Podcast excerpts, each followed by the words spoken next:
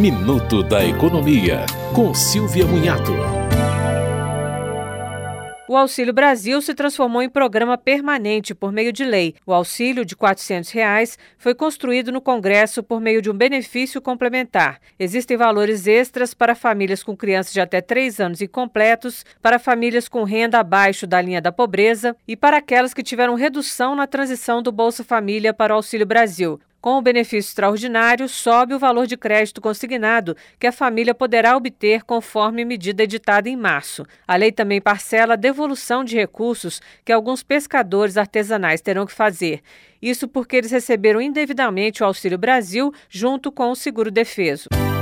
Você ouviu Minuto da Economia, com Silvia Munhato.